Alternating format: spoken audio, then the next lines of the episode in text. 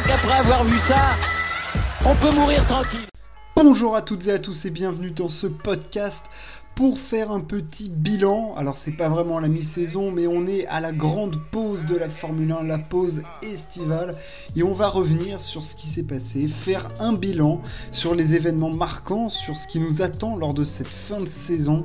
Euh, évidemment faire un bilan du, championnat au niveau constructeur, au niveau pilote au niveau comptable, hein, du coup, pour, euh, pour les différentes écuries et, et, protagonistes du championnat. Et on va également sur les stratégies qui ont ponctué cette première partie de saison. Évidemment, elles ont une place très très importante dans le combat entre Red Bull et Ferrari.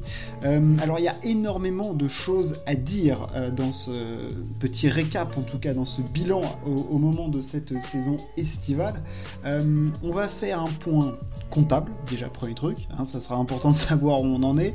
voilà, un bilan brut, on va tirer des, des conclusions sur ce qu'on voit, et puis après on ira un petit peu plus loin dans l'analyse en poussant, je pense qu'on fera un petit spot sur euh, le combat Verstappen-Leclerc et comment les écuries interfèrent dedans. Évidemment parler de Ferrari, du retour de Mercedes je pense, et puis on verra, on verra si euh, je prends le temps de, de faire un petit bilan comptable des Français et des autres combats. Mais déjà on va rentrer dans les GOAT de cette saison avec en leader du championnat, eh ben, le champion sortant qui n'est autre que Max Verstappen qui, à l'issue du Grand Prix de Hongrie qu'il a remporté, compte 80 points d'avance sur Charles Leclerc, le pilote Ferrari qui est donc deuxième de ce classement après des déboires entre l'Espagne et la Grande-Bretagne, notamment beaucoup, sans compter euh, la France. Euh, énormément de points envolés pour le pilote Ferrari, euh, qui est deuxième 5 points devant Sergio Perez qui a une, petite baisse de régime depuis euh, l'abandon au, Canada. Clairement, ça lui a coûté, ça lui a coûté cher. Euh, George Russell, lui, bah, qui est toujours assez, assez présent euh, et surtout très bon, est quatrième avec 158 points. Carlos Sainz est cinquième c'est comique euh, pour Ferrari quand même hein, d'avoir un Carlos Sainz 5ème, deux points derrière euh, l'ami George Russell. Hein. George Russell qui n'a pas gagné de course hein, et qui n'a pas surtout de voiture pour se battre. Alors il peut faire des podiums maintenant et on le voit parce que Lewis Hamilton est sur 5 podiums consécutifs, oui, dont deux deuxième places avec une Mercedes qui commence à apprivoiser beaucoup mieux. Là, il a battu son, coéquipier sur les 5 dernières courses alors que c'était l'inverse en début de saison.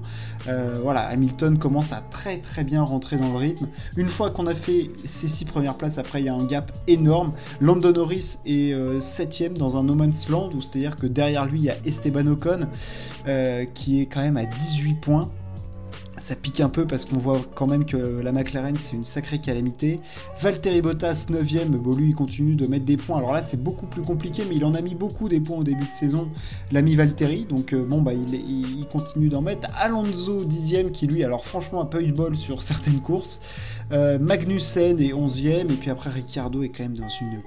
Alors là quand je vois le total de points de Ricciardo franchement ça pique. Parce qu'on se dit toujours ouais Ricciardo il se fait démonter par... Euh, par l'ami euh, par l'ami Norris, mais enfin là il se fait quand même déboîter 76 points 19, ça va quand même gratter. Et puis après la suite, bon, bah, on a du Vettel 14e euh, qui bat évidemment Alonso Stroll qui est pathétique, Nicolas Latifi le pauvre, Alex Albon qui fait tant bien que mal avec une voiture qui, qui concurrerait bien dans une, dans une course de char. Et, et, voilà, au niveau comptable des constructeurs, du coup, Red Bull a quasiment 100 points d'avance sur Ferrari. Ferrari qui, du coup, quand même, avec potentiellement la meilleure voiture du plateau arrive à être quand même plus proche du, troisième que du premier.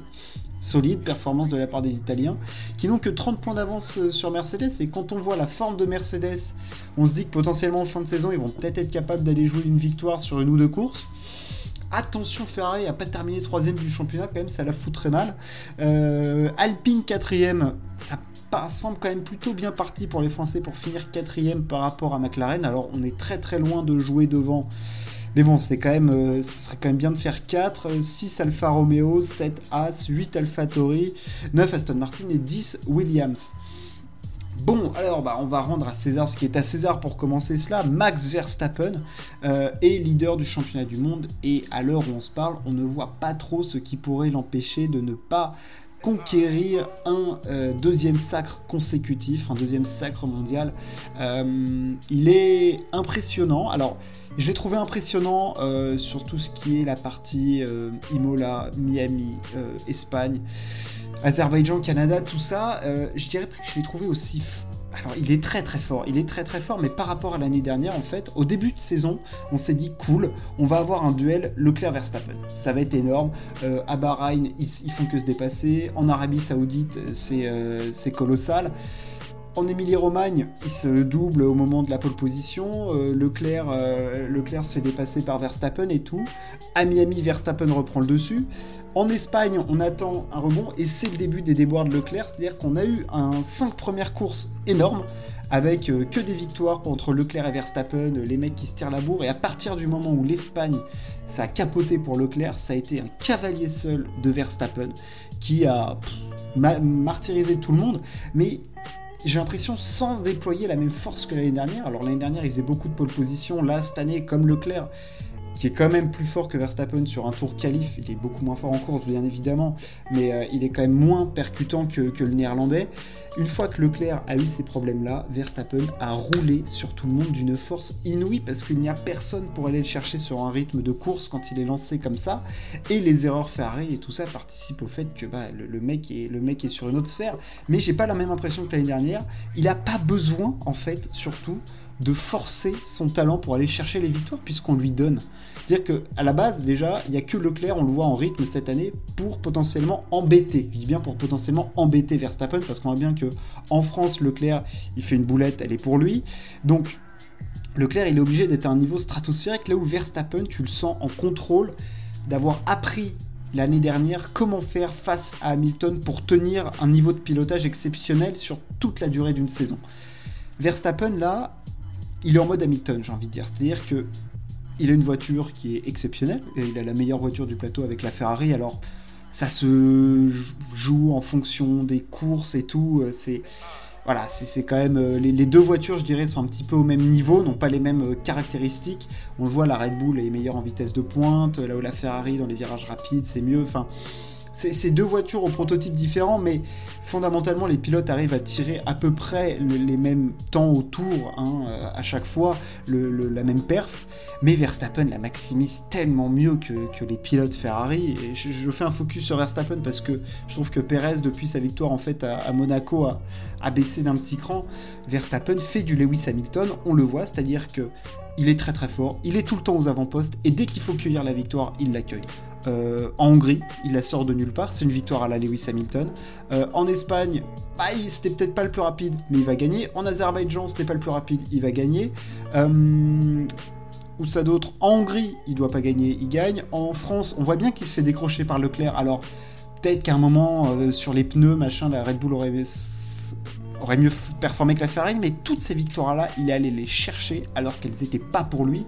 Et ça, c'est colossal parce qu'il le fait pas sur une ou deux courses, il le fait sur mes 4, 5, 6 courses cette saison. Déjà, il en a gagné 1, 2, 3, 4, 5, 6, 7, 8. Il en a gagné 8. Et sur les 8, combien il en a dominé de bout en bout réellement Je dirais l'Emilie-Romagne, où il était vraiment plus fort. Miami? Le reste, c'est soit Ferrari qui allait les, les, donner à Red Bull, soit Verstappen qui, parce qu'il est Max Verstappen, sait où se placer et sait tirer profit de, des trucs qu'on lui donne. Quoi. Enfin, je veux dire, la, Hongrie, c'est une masterclass totale de Verstappen et de Red Bull, parce que la stratégie Red Bull, elle est phénoménale.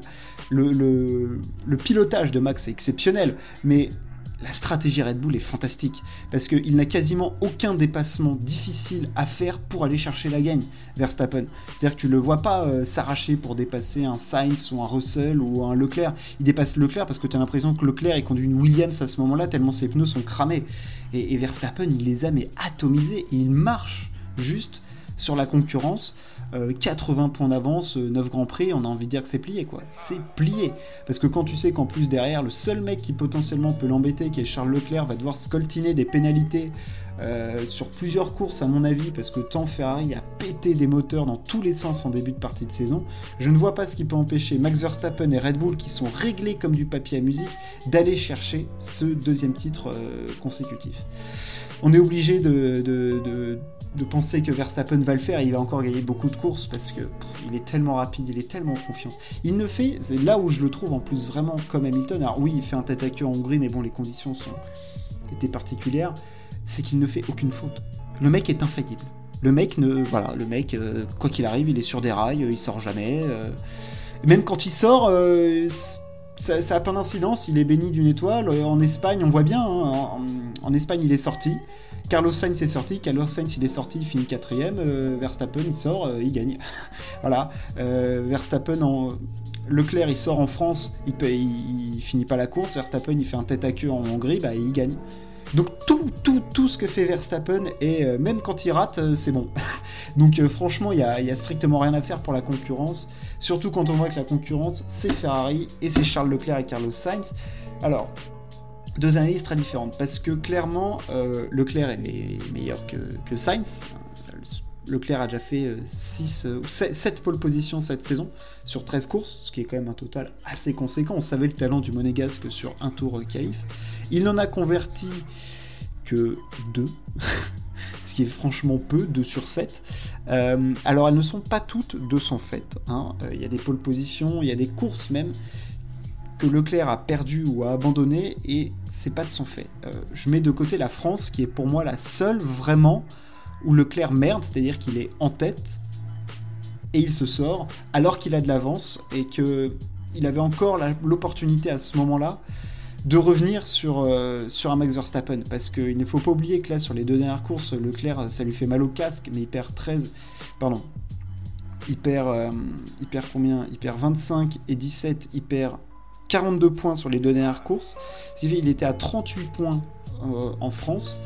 Euh, de, notre ami euh, Verstappen et au moment où il est en tête du coup il revient à 31 points et là on est à un stade où on est à 80 donc c'est à dire que c'est un shitstorm complet c'est un turnaround un peu à la Vettel Allemagne 2018 qui est, terrible pour le pilote Ferrari parce que c'est la seule fois où c'est pas vraiment de sa faute, où il se fout de, où il finit pas une course, enfin où c'est de sa faute et elle coûte extrêmement cher. Mais avant il s'est quand même passé des trucs énormes. Euh, Ferrari et Leclerc nous ont offert des trucs euh, qu'on pensait même pas réalisables plusieurs fois de suite. C'est-à-dire que jusqu'au Grand Prix d'Australie c'est bien. Première, premier couac, Grand Prix d'Émilie-Romagne, Leclerc qui se, qui se sort. Miami, bon, ils se font dépasser. Et alors, là où ça commence à partir en cacahuète, c'est à partir du Grand Prix d'Espagne où thématique qui va revenir souvent, Leclerc en tête, Leclerc abandonne. Ça, alors, Grand Prix d'Espagne, Leclerc en tête, 10 secondes d'avance, il abandonne. Grand Prix de Monaco. Donc Monaco, en général, quand tu es en tête avec la voiture la plus rapide, logiquement, tu gagnes.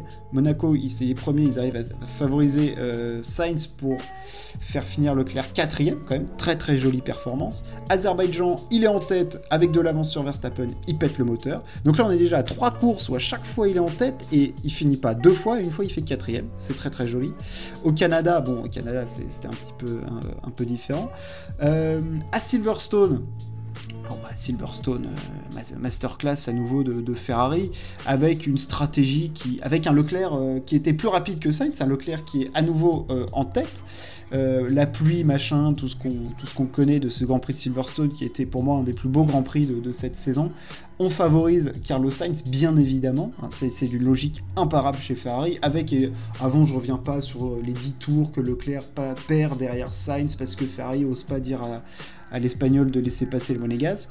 Autriche, bon, il est devant, il arrive, mais bon, il y a un problème de pédale d'accélérateur. Et après, la Hongrie avec encore une masterclass des stratégistes Ferrari qui euh, mettent des durs alors que personne ne les a mis. On voyait bien que ça fonctionnait pas chez Alpine, euh, qui mettent des durs et font donc perdre clairement la course à, Leclerc qui finira péniblement. Je, ne sais même plus combien il finit sur cette course. Il finit loin. Il finit sixième. Très très belle sixième place de Leclerc du coup qui était en tête quand même avec 9 secondes d'avance sur Verstappen. On couvre Verstappen alors qu'on va plus vite que lui et on se fait dépasser comme des merdes. Donc quand on cumule tout ça, ça fait quand même cher, étant donné qu'à chaque fois, Leclerc était quand même souvent devant, était souvent en tête.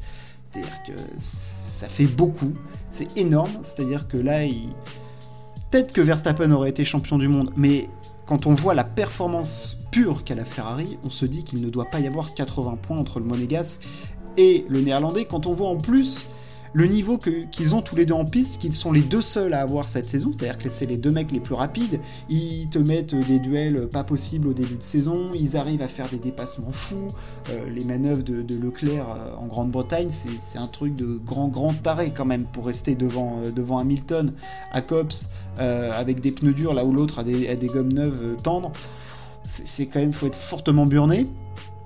Et c'est vrai que l'ami Leclerc, bah, il a eu des coups du sort, les stratégies se catastrophiques à Monaco et tout, et tout ça, toute cette gestion mais calamiteuse et catastrophique fait que tu te retrouves avec une voiture que t'as pas pondu, t'as pas pondu une aussi bonne voiture depuis des années, et tu te retrouves mais loin, et le championnat est quasiment perdu, que ce soit pilote ou constructeur. Enfin, je veux dire, ça me paraît impossible quand tu sais qu'en plus Leclerc va devoir prendre des pénalités. Donc là, pour moi, Ferrari, ils ont un seul truc à faire, c'est essayer de gagner des courses en fin de saison et surtout finir devant Mercedes, qui semble revenir.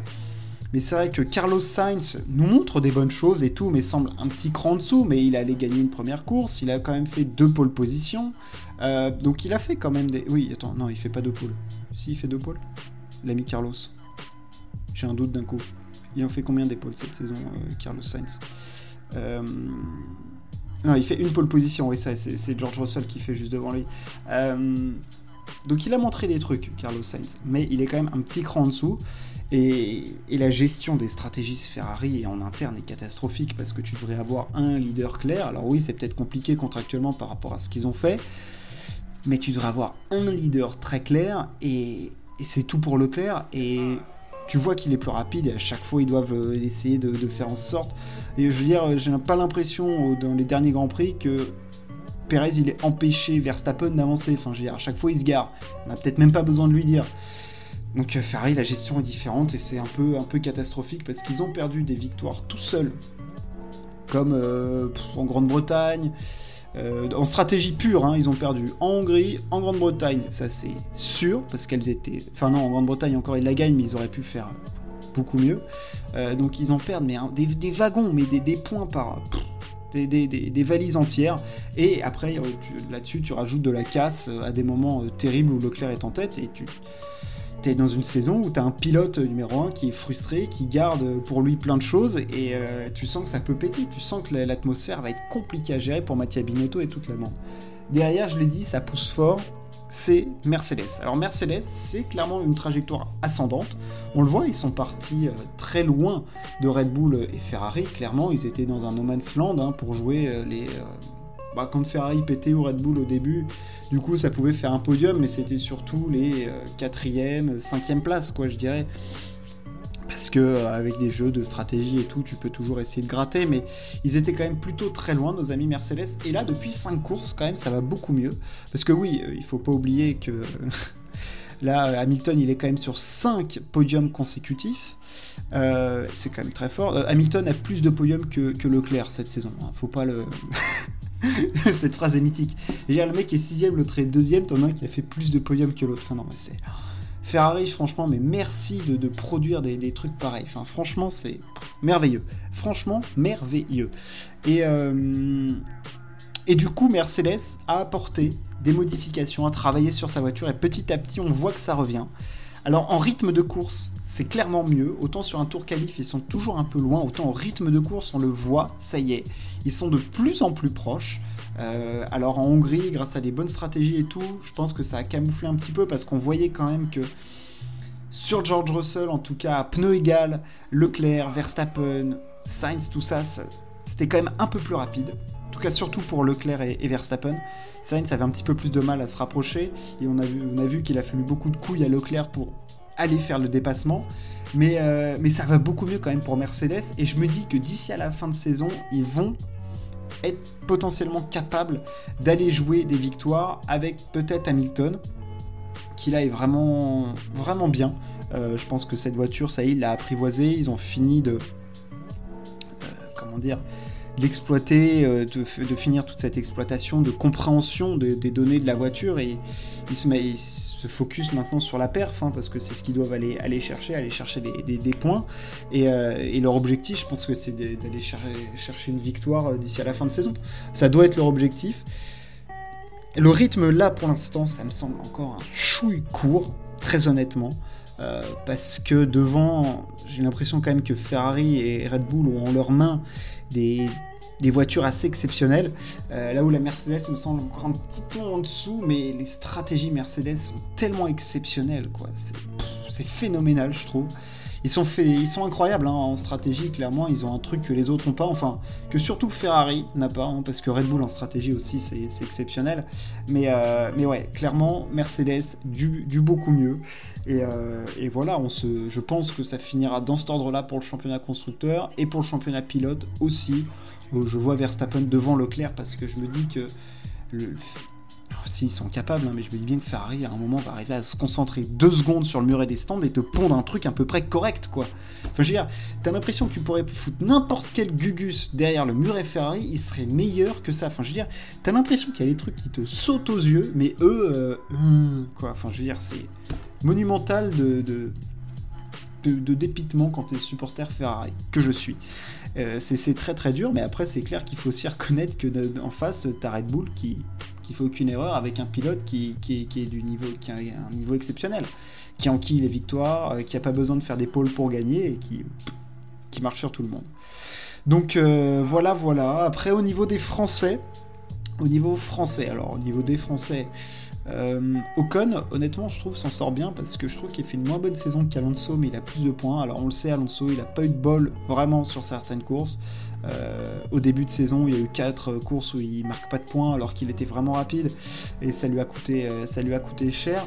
Euh, L'espagnol est encore très très très rapide et, le français, lui, s'en sort plutôt plutôt pas mal, je dirais. Alpine, globalement, c'est mieux. Il va absolument falloir finir devant McLaren parce qu'il y a Norris qui tient ça à bout de bras, mais ça ne tient vraiment que sur le coup de volant de Lando Norris, cette histoire. Euh, et, derrière, après, moi, là où j'ai un petit peu peur, c'est pour mon Pierre Gasly, parce que, alors, ça se voit pas pour l'instant, euh, parce qu'il a notamment marqué 10 points en Azerbaïdjan, mais euh, depuis quelques courses, Yuki Tsunoda est meilleur que Pierre Gasly. Et attention, Pierre, parce que il, faut, il va pas falloir que ça, que ça lui porte préjudice. L'année prochaine, il sera, il sera chez AlphaTauri. On a vu là, il y a des gros micmacs en ce moment avec euh, Piastri et tout, c'est un sacré bordel. Mais attention, euh, Pierre a continué à faire de, belles perfs parce que sinon ça pourrait coûter assez cher tout ça. Voilà en tout cas euh, ce petit bilan à, la, à, la, pause estivale de cette saison de Formule 1. J'espère que ça vous a plu. N'hésitez pas à partager, à vous abonner. On se retrouve très très vite. Ciao, à plus.